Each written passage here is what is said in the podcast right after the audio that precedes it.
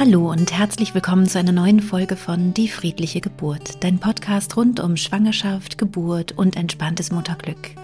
Mein Name ist Christine Graf, ich bin Mama von drei Kindern und ich bereite Frauen und Paare positiv auf ihre Geburten vor. Ich freue mich sehr, dass ich heute Vivian König zu Gast habe, denn Vivian hat sich spezialisiert auf die Laute und Gebärden kleiner Kinder. Schon Säuglinge haben ein Repertoire an Lauten, die sie alle weltweit von sich geben und genau darüber haben wir gesprochen. Also das heißt, wie kannst du vielleicht an den Lauten deines Babys schon hören, ob es Hunger hat, ob es äh, müde ist, ob es Bauchschmerzen hat. Und wie kannst du mit Gebärden dein Kind unterstützen, wenn es vielleicht auch schon ein bisschen älter ist, aber eben noch nicht sprechen kann, dass du mit deinem Kind gut kommunizieren kannst und auch ähm, in den Kopf ein bisschen hineinschauen kannst von deinem Kind, was gerade in ihm vorgeht und was es sich wünschen würde oder was ihn gerade bewegt, was, ähm, ja, was dein Kind begeistert. Ich freue mich sehr über dieses wirklich interessante, spannende Interview. Ich kann dir empfehlen, es auf YouTube dir anzuschauen, denn Vivian zeigt auch ein paar Gebärden für kleine Kinder, die auch echt schön sind und leicht äh, nachzumachen sind. Ja, und wünsche dir jetzt ganz viel Freude mit dieser Podcast-Folge.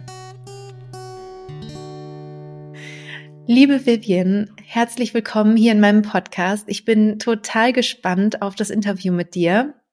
Denn du hast uns ja ein ganz besonderes Thema mitgebracht und vielleicht magst du dich einmal vorstellen und was du so machst. Sehr gern. Danke, Christine. Ja, ich freue mich sehr, bei dir zu Gast sein zu dürfen in deinem richtig guten Podcast mit einer großen Vielfalt von Themen. Und das Thema, was ich heute gern beisteuern möchte, ist mein Herzensthema, nämlich die Babykommunikation.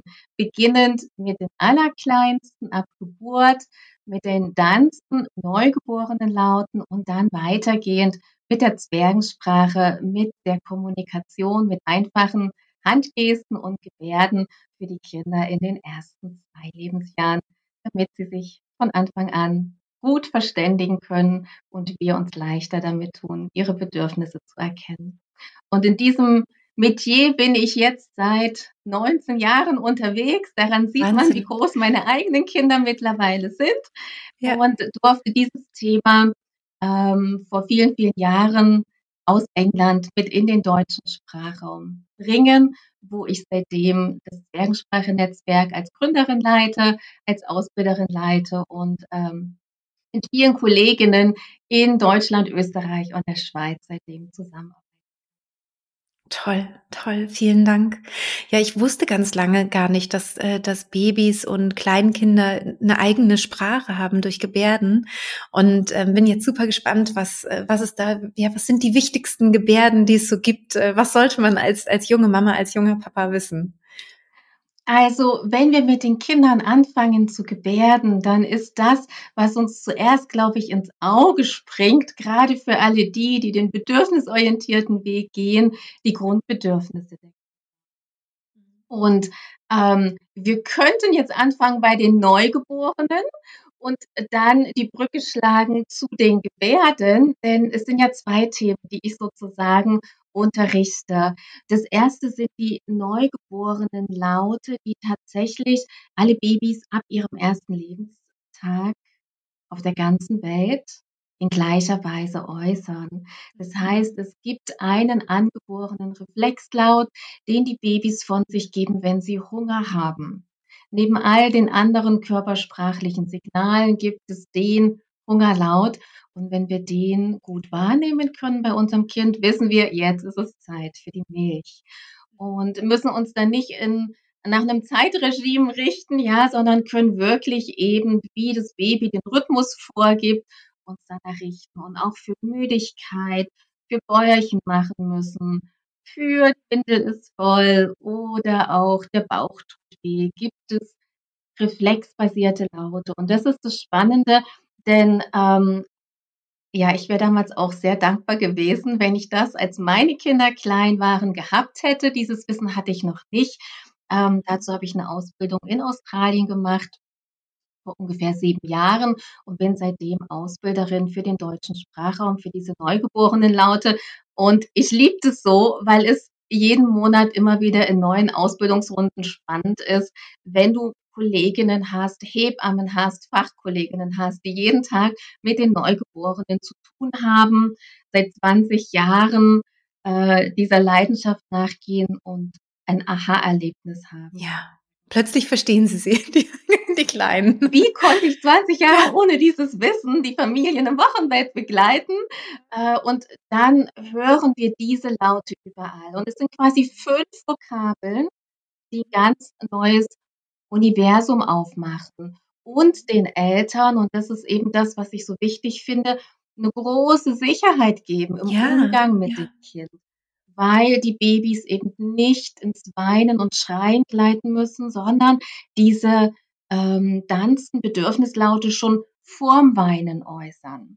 Und das passiert, weil ihr Körper, also alle Menschen funktionieren auf Basis von angeborenen Reflexen. Und auch unsere Neugeborenen haben angeborene Reflexe. Das ist quasi ihr Überlebenspaket, was die Evolution ihnen mitgegeben hat. Und wenn bei einem Baby der Blutzuckerspiegel abfällt und es hungrig wird, dann beginnt bei ihm der Saugreflex einzusetzen. Und das Baby drückt seine Zunge gegen den Gaumen. Und wenn es da einen Ton dazu gibt, entsteht der Hungerlaut. Und er gibt ne, ne. Und durch dieses Drücken der Zunge an den Gaumen kann auch kein anderer Laut, also es gibt ein paar Variationen dazu, das lernt man dann in unseren Kursen, aber das ist der Hungerlaut, dass ich auf das N höre, die Zunge drückt gegen den Gaumen. Und wenn ich das im Alltag immer wieder wahrnehme, dann kann ich eben auch Wachstumsschübe gut begleiten oder weiß eben nachts, ist es gerade Hunger? Ja, braucht es jetzt die Milch? Oder sagt das Baby vielleicht nur am Ende jeder Schlafphase, ich bin noch müde, ich bin noch müde. Und wir versuchen uns im Stillen, aber das Baby hat gerade gar keinen Bedarf und sagt nur, ich brauche Hilfe. Also diese fünf Laute sind sozusagen der der Saugreflex verliert sich natürlich irgendwann, damit die Babys dann auch feste Nahrung schlucken können. Das ist ein Prozess der natürlichen Weiterentwicklung. Und dann ist es eben hilfreich, wenn man den nächsten Kommunikationsschritt gehen kann mit den Handzeichen. Und deswegen empfehle ich den Eltern, die in unseren Tanzenkursen sind, schon immer, wenn ihr den Hungerlaut beim Baby hört, dann bestätigt es und führt dazu das Zeichen, ich rutsche mal ein Stück weg, für Milch. Das ist das Öffnen und Schließen der Faust. So ein bisschen ähnlich wie bei Melken der Kuh, daher kommt das aus der Gebärdensprache. Dann führt dieses Handzeichen schon ein, damit das Kind schrittweise über die Zeit diese Verbindung herstellen kann zwischen Hungerbedürfnis und eben diesen Zeichen fürs Stillen oder fürs, fürs Flasche geben. Und wenn die Kinder dann mit so fünf, sechs Monaten motorisch weiter sind und eben auch diese Verbindung hergestellt haben, dann wenden sie manche sogar schon mit vier Monaten, je nachdem, wann ich beginne, ja, und wie oft das Kind das sieht, äh, wenden sie dieses Handzeichen von Das ist ja echt total spannend. Ja. Und das macht das Leben natürlich leichter, weil die Babys nicht um ihre Bedürfniserfüllung kämpfen müssen, ja, sondern eben über diese natürlich geäußerten Laute früh abgeholt werden können und dann zum Beispiel auch zum richtigen Zeitpunkt, wenn sie anfangen müde zu sagen, hingelegt werden und ich dann eben nicht eine Stunde lang mit einem übermüdeten Baby, was schlafen möchte, aber noch nicht in den Schlaf eben findet, weil das nächste Schlaffenster erst abgepasst werden muss, durchs Haus gehe. Das sind die anstrengenden Momente im Alltag. Und da sind eben diese fünf Vokabeln der Danzen-Babysprache super hilfreich. Und ich liebe sie, weil wir die Papas so toll einbeziehen können. Ja, und wir Frauen wünschen uns immer Unterstützung von Anfang an. Und dieses Thema, äh, wenn die Paare in die Workshops kommen die Papas sind on fire, weil sie wirklich merken, hey, ich hab's drauf, ich kann das ja. erkennen. Ja, ja wir üben ja. das natürlich mit ganz vielen Beispielvideos und Audioaufnahmen und das stärkt die Väter so und ähm, die Vorfreude, wenn sie das am Ende der Schwangerschaft erlernen, ist so groß und es ist so spannend. Was sind die ersten Laute dann schon, ja, nach der Geburt und in den ersten Tagen? Und das bringt die Eltern auch vom Fokus her zum Kind. Ja. Hinzuschauen, hinzuhören, im Augenblick mhm. zu sein. Ja, mhm. alles, was mit Achtsamkeit und äh, Sensibilisierung zu tun hat, ähm, ist es eine ganz wertvolle Methode, dass wir da eben auch auf die Laute lauschen und unsere Ohren bewusst einsetzen. Und die ja. Papas sind tatsächlich im Laute erkennen oft schneller als die Mamas und, und können die meisten Bedürfnisse, wenn man jetzt mal vom Still absieht, können die Papas aber eben auch versorgen und wissen dann halt, ja. okay, jetzt sagt es mich, ähm, dann ist die Mama gefragt, aber sie sind super stolz, wenn sie alle anderen Sachen selber handeln konnten. Ja. Und auch große Geschwisterkinder, ja, lauschen da mit und erkennen das mit. Ja. Und das gibt für den Start ins Familienleben, egal ob es das zweite, dritte oder das allererste Kind ist, ähm, so eine schöne Grundatmosphäre und ja. dem Baby ganz viel Sicherheit und Urvertrauen, ja. dass seine Bedürfnisse zählen und gesehen und gehört werden und äh, rasch reagiert werden kann. Und diese Kinder haben dann natürlich viel Energie zur Verfügung, die sie in ihre Entwicklung stecken können, statt eben ins Weinen und Schreien, weil, weil die Bedürfnisse. Ja. Ja. Hast du äh, denn noch den Laut für uns fürs Ich bin müde?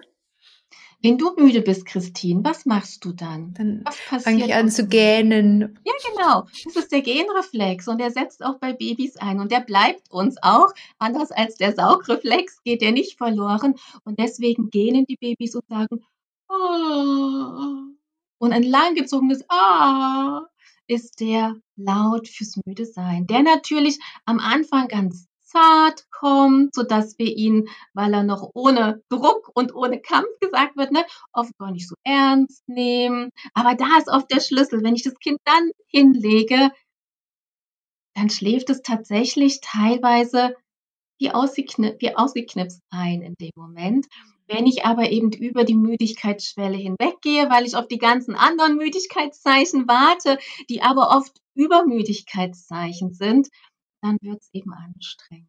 Ja, für alle, die jetzt gerade nur zuhören, ähm, jetzt gerade ähm, hast du deine Augen gerieben, ne? also für die späteren Müdigkeitsanzeichen. Genau. genau. Und das A ist dann eben ein frühes, wo man genau, genau kommt schon ja. früher und äh, hilft uns dann einfach den richtigen Zeitpunkt zu erwischen. Und Babys, die halt gut schlafen, sind erholter, die trinken besser, die haben bessere Laune. Ne? Das ist alles dann ein Kreislauf. Ja, ja.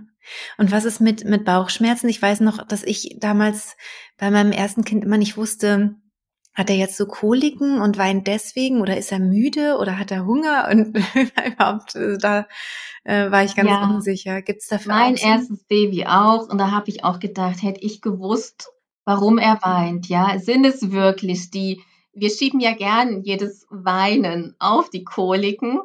Oder teilweise ist es so die einzige Strategie, die am Anfang zur Verfügung steht, ist stillen, stillen, stillen gegen und für alles.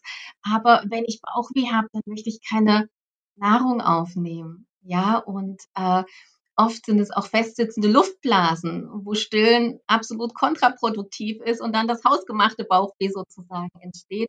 Also allein den Laut für Bauchweh zu kennen, der aus dem Unterbauch kommt, weil sich da aus einem Reflex heraus die Bauchmuskeln zusammenziehen hilft den Eltern, dass sie wissen, das ist es jetzt. Und ich probiere jetzt nicht rum, das Kind hinzulegen oder anzulegen oder die Windel zu wechseln, ja, sondern ich weiß, es braucht jetzt meinen Beistand, dass wir versuchen, das Bauchweh durch Haltegriffe, durch Massagetechniken, durch Abhalten oder wie auch immer zu lindern.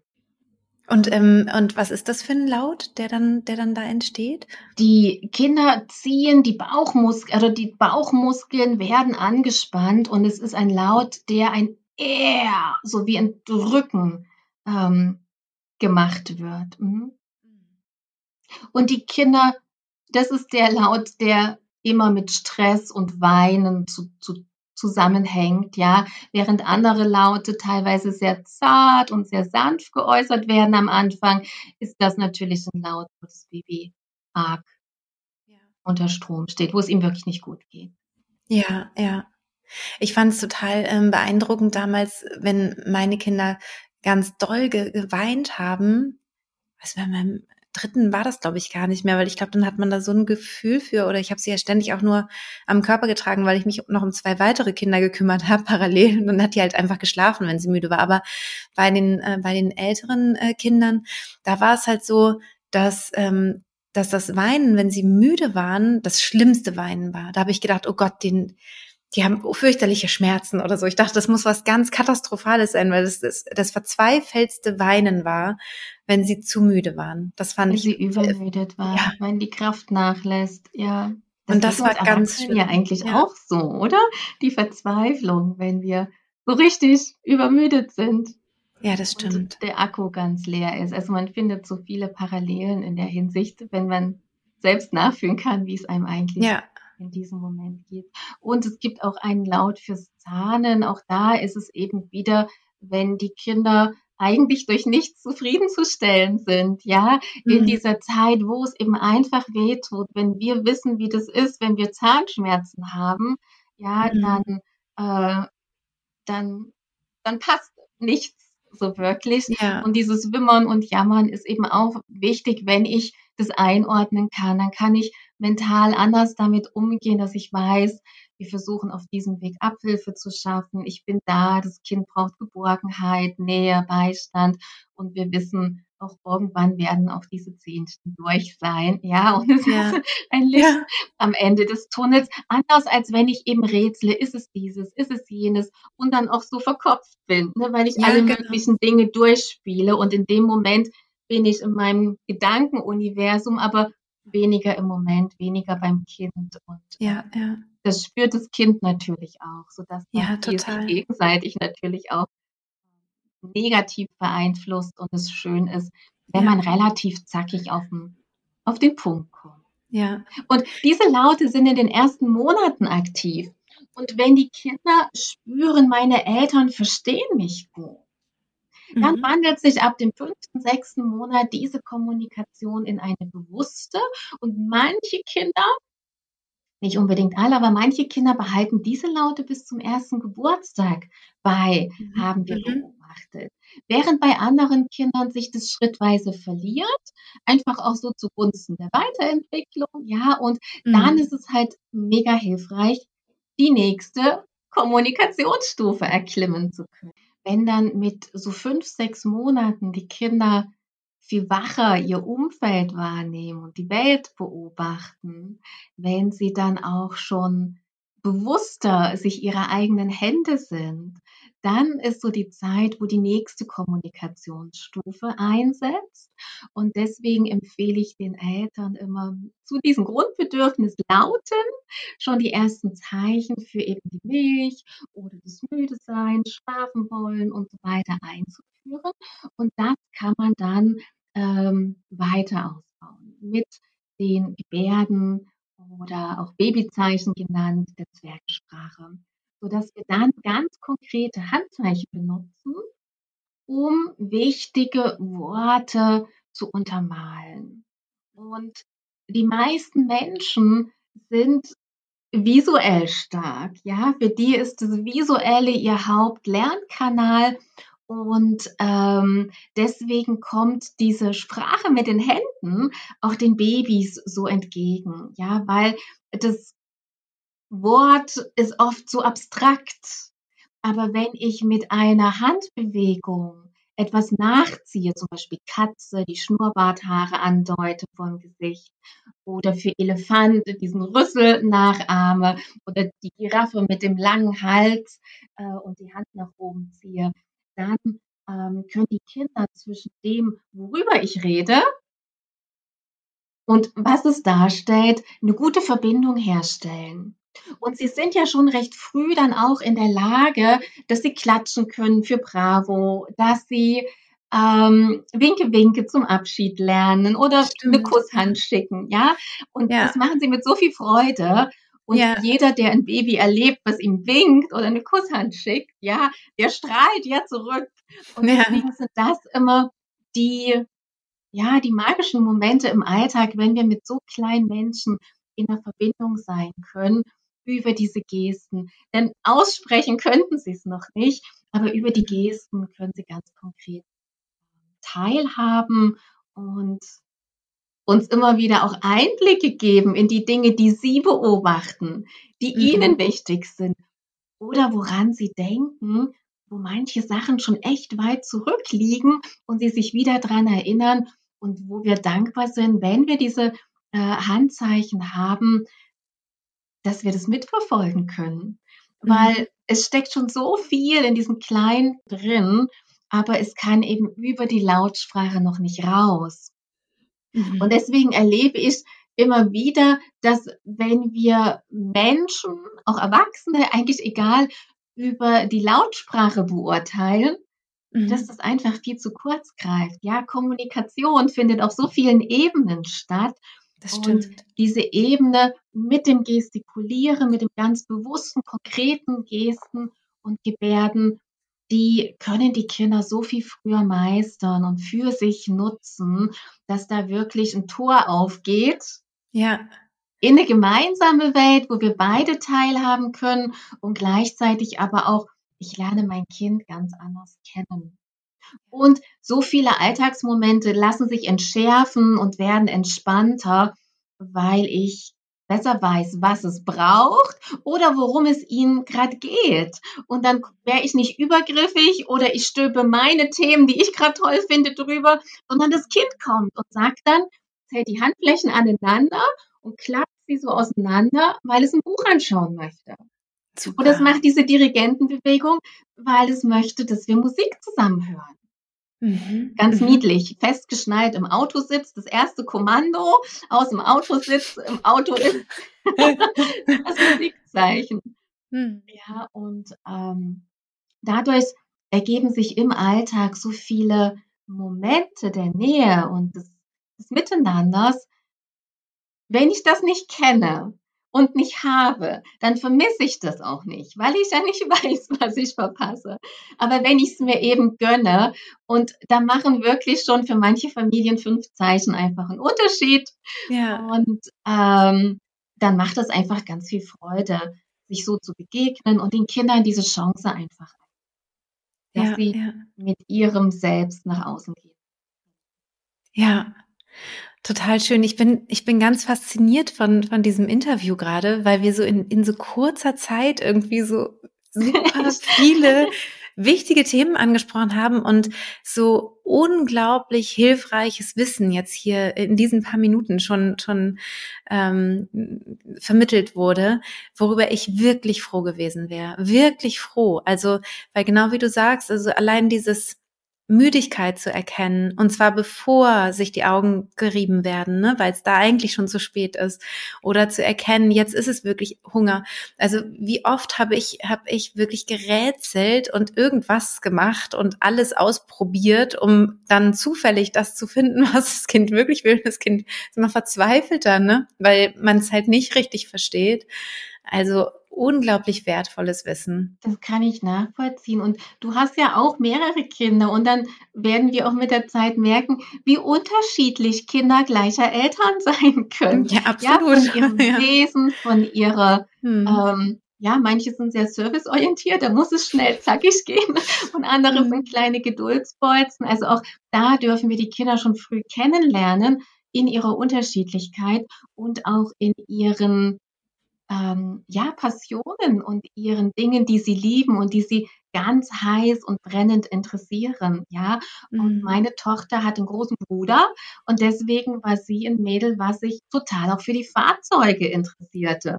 Und wie mhm. du jetzt hatten wir auch lange Zeit eine Baustelle vorm Haus. Wenn sie mhm. morgens bei uns im Bett aufwachte, war ihr erster Gedanke, ihr Bruder und sie zeigte das Zeichen für Bruder, das wir eingeführt hatten für sie. Und der zweite Gedanke war der Bagger. Ja. und über das Zeigen können wusste ich, okay, dann gehen wir zum Fenster und schauen, ob der Bagger schon arbeitet. Ja, ja. und da reinblicken zu können, ähm, was sie gerade beschäftigt ja, wie ihre kleine Welt aussieht. Ganz und was genau. sie am Frühstückstisch wahrnimmt, dass sie zeigen konnte, sie möchte halt gern zum Frühstück schon Tomate essen. Ja, ja, ja stimmt, dann, stimmt. Dann, äh, braucht ein Kind nicht knauen und all diese Geräusche machen und mit Dach, Dach auf einem gedeckten vollen Tisch zeigen, wo dann ja sowieso, genau. wenn du alles hochgehoben hast, egal ob du es irgendwann erwischt, dann ja die Unzufriedenheit einfach da ist. Also ja. auch das war teilweise leicht, dass sie dann zeigte, Gurke oder Tomate oder Käse. Ähm, ja. Oder sie also die sprechen dann, ja, genau, ja, sprechen mit ihren Händen. Sie, genau. Und als sie ein Jahr alt war, also wenn wir Babys bekommen, also für alle die, die jetzt noch vor der Geburt stehen oder in den ersten Monaten sind, wir haben so ein bisschen die Illusion, dass sie mit dem ersten Geburtstag ganze Sätze sprechen und gut zu verstehen sind. Und ich befürchte, dass ich da jetzt ein paar vielleicht enttäuschen muss, die das noch denken. Ähm, also es braucht schon die ersten zwei Lebensjahre, bis Kinder schrittweise sprechen lernen und auch bis sie dann verständlich sind für das Umfeld, ja, mit der Vielfalt und ähm, man kann nicht früh genug beginnen mit den Gebärden, denn ich sage immer, ja, wir reden ja auch ab dem ersten Tag mit dem Kind. Also warum nehmen wir nicht einfach unsere Hände mit zu Hilfe und ähm, untermalen die wichtigen Worte, die Schlüsselworte mit einer konkreten. Mal hier, ja. mal da, mal dort. Und das Tolle ist, in dem Moment, die Bewegung der Hand, die fängt auch die Aufmerksamkeit des Kindes ein. Wenn wir nur reden und den ganzen Tag reden, reden, dann sind wir so wie das Hintergrundradio, ja, was immer an ist. Geht links ja. rein, rechts raus. Und wenn wir uns dazu aber mit Blickkontakt zum Kind eine Bewegung einfließen lassen, dann sind wir total spannend für das Kind und machen ihm leichter zu verstehen, worum es gerade geht. Ja. Und wenn die. Kinder das immer wieder sehen, dann leiste ich als Mama oder Papa eigentlich den wichtigsten Input für diesen Weg des Spracherwerbs. Ich bestück die Schubladen im Gehirn mit Begriffen. Und wenn ich nur Elefant sage, ist es was anderes, als wenn ich Elefant sage und den Rüssel dazu zeige weil das viel weniger abstrakt ist, leichter zu verstehen ist und mit einem Türö dann auch noch verdammt viel Spaß machen kann, sodass die ja. Freude dann auch einfach wieder mit dabei ist und die Kinder das viel besser verankern. Ja, super spannend. Und dann können sie es selbst nachahmen, lange bevor sie Elefant sagen können. Ja, ja, und, ja. und dann kann das alles schon raus, was sie da so wahrnehmen oder, oder woran sie denken. Und dann wir haben jeden Samstag auf unserem Instagram- und Facebook-Kanal einen Schmunzelmoment. Und ich könnte mich immer noch wegkringeln nach all den Jahren, was für neue Geschichten aus den Kursfamilien oder den Kursleiterinnenfamilien kommen, was Kinder wahrnehmen und für Vergleiche anstellen. Der einen Kleinen, die war 13 Monate alt, kam ein Mann, die saß im Kinderwagen und war mit Mama unterwegs und es kam ihr ein Mann entgegen in einer schwarz-weißen Adidas Jogginghose und sie zeigte auf ihn, guckte Mama an und machte das Zeichen für Pinguin. ja, also wir haben immer wieder so Erlebnisse oder ein Wischmob, der halt aussieht wie eine Katze und das Kind guckt mit einem Fragezeichen auf den Wischmob und die Mama an und macht Katze, aber dadurch kommt dann ein Gespräch zustande, das hätte sonst nie stattgefunden. Das stimmt, das stimmt. Ja, wenn, wenn man ja gar nicht weiß. Zeigt, dann sage ich, ja. ja, das ist ein Wischmob, kann man mit putzen. Aber wenn ich dann auch noch putzen zeige als Pferde, ne, dann ist es ja. für das Kind schon wieder viel interaktiver. Und Total. für die Eltern ist es halt schön, weil es kommt so früh vom Kind schon was zurück. Ja, ja. Und ähm, weil sich das so toll anfühlt, suche ich natürlich im Alltag auch immer wieder diese Momente. Was kann ich ihm zeigen? Wo ist gerade sein Blick? Was interessiert ihn? Ist es der Ball oder ist es der Bagger oder ist es das Auto? Ja, und dann zeige ich ihm äh, die Gesten dazu und bestücke so mit Begriffen erstmal, bis kleine Kinder hören. Und irgendwann ist das Kind dann so in der Lage, dass das raus kann, weil es motorisch so weit ist, die Gesten nachzuahmen oder dann irgendwann auch, weil physiologisch die ganzen Muskeln, die zusammenarbeiten müssen, ja, um ein verständliches Wort zu sprechen, dann auch schon so weit sind. Ja, ja. Ja, das ist wirklich super, super spannend. Und wenn ich dich richtig verstanden habe, dann kann man äh, sich diese Gebärden selber ausdenken. Also ich denke mal, dass ihr wahrscheinlich ganz viel auch habt an tollen Ideen. Jetzt ähm, alle, die zuschauen gerade, die haben gesehen, wie, sie, wie die Katze so schön aussieht und so. Genau. Und äh, genau, da gibt's bestimmt also ein ganzes Lexikon sozusagen an, an Gebärden, die ihr schon wahrscheinlich entwickelt ja, genau. habt, nehme ich an. Ja. Oder hast du vielleicht mitgebracht aus Australien oder ähm, genau, erzähl genau. mal. Also die neugeborenen Laute sind die aus die Australien. Die sind immer. Ja. Und mhm. die Danzenlaute und äh, das zweite Netzwerk, was ich leite, die Zwergensprache, sind dann die Gebärden. Ähm, die habe ich in England kennengelernt, aber mir war eins ganz wichtig, dass wir sie hier im deutschsprachigen Raum auch an den deutschen Gebärden der Gebärdensprache an. Damit ah. wir wirklich auch im Sinne der Inklusion leben ja. und arbeiten ja. und wirken können. Denn ja. mittlerweile finden, findet die Zwergensprache auch in sehr vielen Kinderbetreuungseinrichtungen, Krippen, äh, bei Tagesmamas, aber auch in Kindergärten Einzug, weil sie eben ein, ein Wortschatzpaket ist. Und Kommunikation hat ja immer was mit Gemeinschaft zu tun. Ja, es spricht nichts dagegen, sich Gebärden aus oder Gesten auszudenken, aber wir haben hier einen ganz tollen Fundus der Gebärdensprache und ähm, bis auf sehr wenige Handzeichen, die wir vereinfacht haben für Babyhände, aber das ist wirklich nur so eine Handvoll, stammen alle aus der Gebärdensprache. Und deswegen ist auch mein erstes Buch oder meine ersten beiden Bücher äh, im Gebärdenfachverlag herausgekommen, weil Verstehe. mir das ganz wichtig ist für die Anerkennung ja. der Gebärdensprache ja. und auch, weil wir damit Einblicke in den Kursen, den Kursfamilien, in diese andere ja. Kultur können. Und so können sich wirklich alle miteinander verstehen. Auch Kinder, die aufgrund ja. einer Hörschädigung oder aufgrund von Down-Syndrom Gebärden ja. einfach über viele Jahre nutzen werden und mhm. brauchen werden, dann können alle diese Kinder Toll. verstehen, auch wenn sie es für ihr Kind vielleicht nur in den ersten zwei Jahren genutzt haben. Aber das ist was, was mir wichtig ist. Genau. Es gibt deswegen eine große, also es gibt ganz viele Bücher von mir. Das große Buch der Babyzeichen mit so 300 Gebärden ist so der umfassende Fundus. Wir haben auch eine App mit 250 Gebärden, die Babyzeichen. Zwergensprache-App. Und wir haben auch ähm, Bilderbücher für die Kinder gemacht, die man gemeinsam mit Pappbilderbücher anschauen kann, wo dann auch jeweils 20, 30 Zeichen mit QR-Codes für Videos, wie die Gebärden gehen, für die Eltern. Ah, super. Oder auch, auch richtig, große Geschwisterkinder. Ja. ja, also wenn schon ja. zwei, drei, fünf, sechsjähriges Kind da ist, dann ja. haben die alle total viel Spaß, ja. die Gebärden zu lernen und dem jüngsten Kind der Familie dann auch das zu zeigen, was sie selbst gerade begeistert. Also mein Sohn hat dann gerne seine Lieblingsbücher der kleinen Schwester vorgelesen. Ja. Oder begeistert seine, seine Eisenbahn, ja, wo so die Arme an der Seite des Körpers sich wie die Räder bewegen. Ähm, mhm ihr das alles gezeigt, sodass sie von ja. ihm das ist wirklich total toll und natürlich auch ganz logisch. Also ich frage mich gerade, warum bin ich nicht selber drauf gekommen, dass wir haben, es gibt ja eben diese wunderbare Gebärdensprache natürlich äh, die zu nutzen ähm, für Kinder ist ja ist ja das Sinnvollste überhaupt auf allen Ebenen. Ne? Und plötzlich versteht man eben leicht. auch, genau. ja, und man versteht auch plötzlich äh, Menschen, die äh, sich mit Gebärdensprache unterhalten. Ähm, das ist wirklich toll. Ich habe, ähm, ich komme ja ursprünglich aus dem Schauspiel. Ich weiß nicht, ob du das weißt ah. oder ob ah. die, die zuhören, das wissen.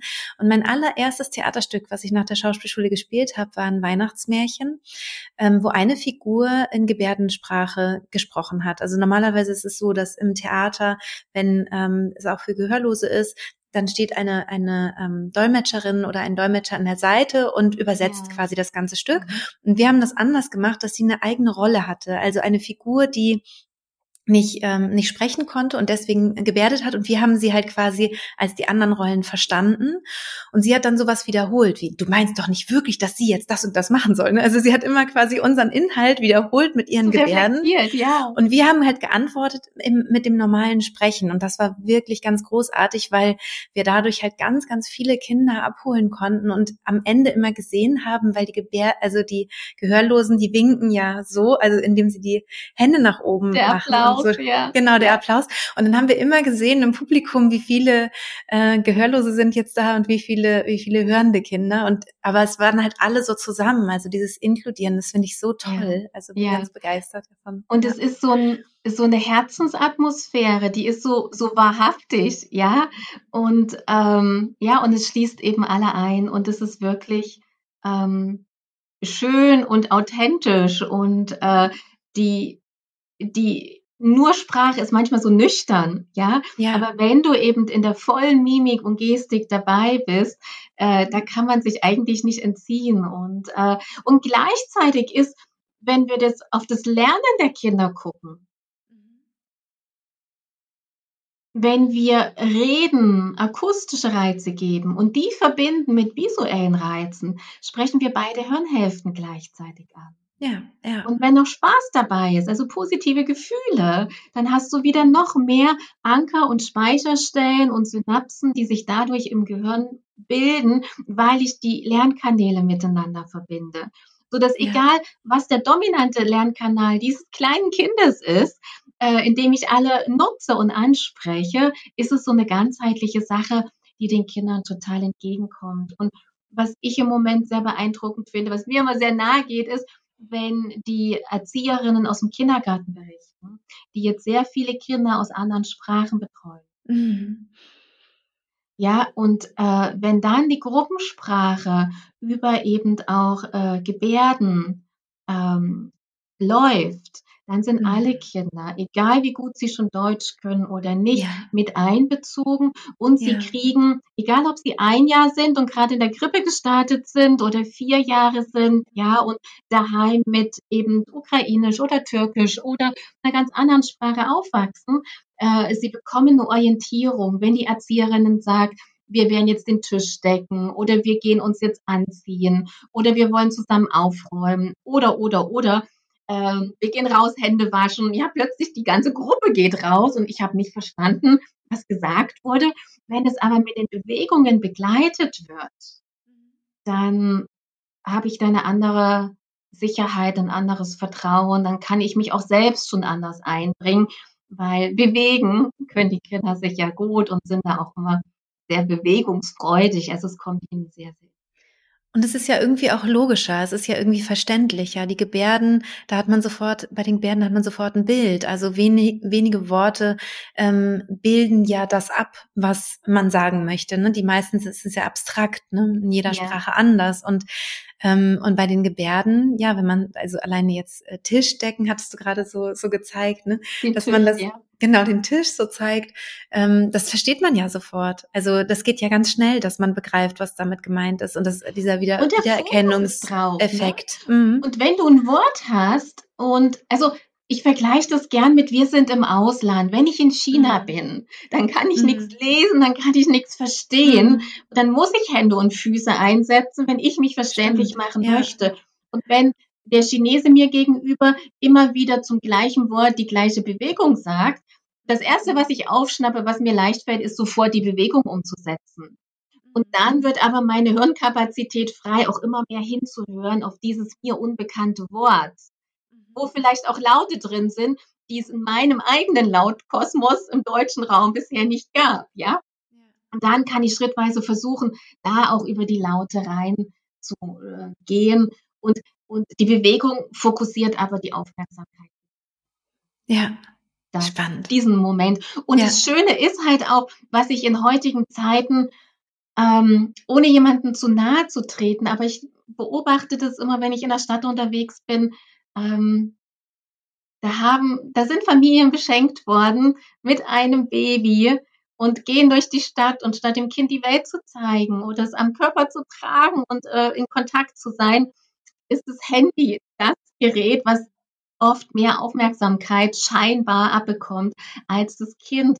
Und wenn wir aber Gebärden nutzen, dann brauchen wir den Blickkontakt mit dem Kind. Und die Hände, die freien Hände. Und die Hände, die frei sind. Genau. Ja, ja. Und deswegen ist es was, wo ich glaube, dass es uns allen gut tut in dieser Zeit, uns das zu gönnen.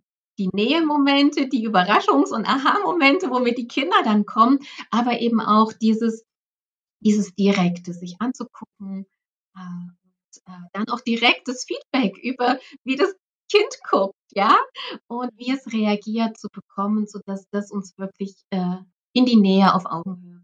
Ja, ja. Toll. Ähm, wenn man jetzt sagt, Oh, das ist ja alles total spannend. Wie, wie kann man am besten, äh, was, was würdest du empfehlen, Kontakt mit dir aufnehmen, mit deiner Arbeit? Wie kann man, ähm, du hast ja schon erzählt, ne, du hast äh, Bücher geschrieben, du hast einen Instagram-Kanal. Ähm, was würdest du sagen, ist jetzt am sinnvollsten, wenn man vielleicht gerade schwanger ist ähm, und sich überlegt, oh, ich möchte da so ein bisschen was lernen und erfahren? Wenn ihr gerade noch schwanger seid, dann würde ich euch zuerst empfehlen, unter www.dunstan, schreibt sich Dora, Udo, Nordpol, Siegfried, Theodor, Anton, Nordpol, dunstanbabysprache.com, euch zu informieren, damit ihr für die ersten Monate mit den Bedürfnislauten ausgestattet seid. Wenn die Kinder dann so fünf, sechs Monate alt sind, ist ein guter Zeitpunkt, um in die Zwergensprache einzusteigen. Da findet man unter zwergensprache.com ach, locker über 200 Kursorte von all den Kolleginnen aus meinem Netzwerk auch. Für die Danzen-Babysprache bestimmt auch so viele in allen drei Ländern, dass man einen Live-Kurs besucht, weil man da wirklich mit Gleichgesinnten äh, sich austauschen kann und hands-on entweder Laute übt, erkennen oder eben dann die Gebärden kennenlernt welche passen in welche Alltagssituationen, woran haben die Kinder vor allen Dingen Spaß, was sind die Zeichen, die die Kinder am ehesten aufnehmen. Gibt Zeichen, auf die die Kleinsten stehen, mit denen sie früh anfangen zu kommunizieren. Und es gibt natürlich auch Zeichen, da ist es mir als Mama wichtig, dass ich verstanden werde mit dem, was ich sagen möchte, ohne dass ich jetzt erwarte, dass das Kind es selbst sondern das ja. ist Elternzeichen einfach. Und äh, in den Kursen, in den Live-Kursen kann man das super lernen. Es gibt auch Online-Kurse und es gibt, wie gesagt, eben auch die App oder verschiedene Bücher. Und wer gerade unterwegs ist, also es gibt das Buch, was dein Baby dir sagen möchte. Da ist beides vereint, Laute als auch die 20 Werden, die die kleinsten favorisieren. Wir haben Umfragen gemacht in unseren Kursen. Welche sind die Zeichen, die die Kinder zuerst zeigen, unabhängig ja. davon, was die Eltern vielleicht als nützlicher erachten. Und äh, ganz viele Tipps auch so für das erste Lebensjahr. Und bei Weihnachten ist, gibt eine ganze Buchserie. Ich habe die hier bei mir. Die heißt mit Babyzeichen die Welt entdecken. Und jetzt im Herbst passt Tiere im Wald vielleicht ganz wunderbar oder wer einen eigenen Garten hat, Tiere im Garten, wo ich dann Illustrationen habe, Gebärden habe und hinten über QR-Codes die Videos dazu auch abrufen kann. Und weil ja dann wieder Nikolaus, Weihnachten oder Ostern oder je nachdem, wann ihr das jetzt anhört, ja. ist, dann ist das auch immer, egal ob es fürs Geschwisterkind ist. Die Gebärden kann man natürlich nicht nur mit fünf, sechs Monaten beginnen in meinen Workshops sind auch Eltern, die haben ein Kind, das ist schon 20 Monate alt. Das sagt bisher aber nur Mama und Papa. Und in diesem Kind steckt schon so viel mehr drin, was raus möchte. Und ähm, da kann man immer noch beginnen. Also es gibt kein zu früh, denn wir reden ab dem ersten Tag mit dem Kind. Also können wir auch unsere Hände beim Reden einfach mit dazu nehmen. Und äh, es gibt auch kein zu spät je nachdem, wie weit die Sprachentwicklung des Kindes ist. Und selbst wenn es schon Sätze spricht, dann gibt es immer noch Worte, die schwer auszusprechen sind. Dann wähle ich halt dafür die Gebärde, ja. Und gerade auch die Kinder, die dann vielleicht schon sowas wie Bau, Bau und Auto sagen, dann helfe ich ihnen vom Einwortsatzstadium zum Zwei-Wort-Satzstadium zu kommen, indem ich dann kombiniere, der Hund ist laut oder er schläft oder er frisst gerade, ja, und äh, dann so den Wortschatz und die Möglichkeiten, sich auszudrücken, ganz spielerisch erweitern. Ja. Ja, toll. Ich bin, bin total äh, begeistert. Eine neue, eine neue Welt tut sich auf. Und es gibt manchmal so, so Interviews, wo ich denke, ach Mist, dass ich das, sie das nicht vorher zum Ausprobieren. Jetzt ist es zu spät. Jetzt bin ich durch. Aber ähm, ja, ich habe das natürlich auch bei meiner Arbeit häufig, ne, dass ich, wenn ich Menschen kennenlerne, dass sie sagen, oh Mann, warum gab es das nicht schon, als ich irgendwie schwanger war und so. Das hätte ich ja auch gerne gemacht. Und so geht's mir jetzt gerade bei deiner Arbeit auch, dass ich denke, ach schade. Ja, aber schau, das ja. Tolle, was du mhm. heute machst, ist dem Thema das Forum geben und alle, die das jetzt mit offenem Herzen hören, die können es ausprobieren. Insofern genau. wird es weiter in die Welt getragen und ähm, ganz bestimmt können viele kleine Seelen dann davon profitieren. Davon gehe ich auf jeden Fall aus und äh, ich bin ja vielleicht auch irgendwann mal eine Oma und dann kann ich da dann Eben. loslegen und äh, meine Enkel dann besser verstehen als meine Kinder, weil ich ihnen dann diese Folge vorenthalte. Nein, natürlich nicht. Vivian, ich danke dir ganz, ganz herzlich, dass du dein Wissen hier mit uns geteilt hast. Ähm, ich werde natürlich alles hier in den Shownotes auch verlinken, ähm, wie man, genau, wie man auf die Websites kommt und so weiter und was du alles äh, genannt hast. Danke. Genau. Und ähm, wünsche dir weiterhin ganz viel Erfolg und Freude bei deiner wunderschönen Aufgabe, ähm, die Kommunikation zu unterstützen zwischen Eltern und Kindern. Ich danke dir von Herzen. Alles Liebe auch für deine tolle Arbeit, denn es ist, glaube ich, wichtig, den Anfang zu ändern, wenn die Weichen mhm. so positiv gestellt sind und ähm, ja, die Eltern gut versorgt und abgeholt sind, dann ähm, können wir die Kinder gut ins Leben bringen. Absolut, absolut. Ich danke dir. Danke. Alles Liebe. Dir auch. Ja, das war es schon mit dem Interview mit Vivian. Ich hoffe, es hat dir gut gefallen. Du kannst uns natürlich sehr gerne auch wieder schreiben. Wir sind beide auf Instagram. Mich findest du unter die.friedliche.geburt und da wird es wieder einen Post geben zu der heutigen Podcast-Folge und da kannst du natürlich sehr, sehr gerne auch darunter kommentieren. Ich wünsche dir auf jeden Fall alles, alles Liebe und bis bald, deine Christine.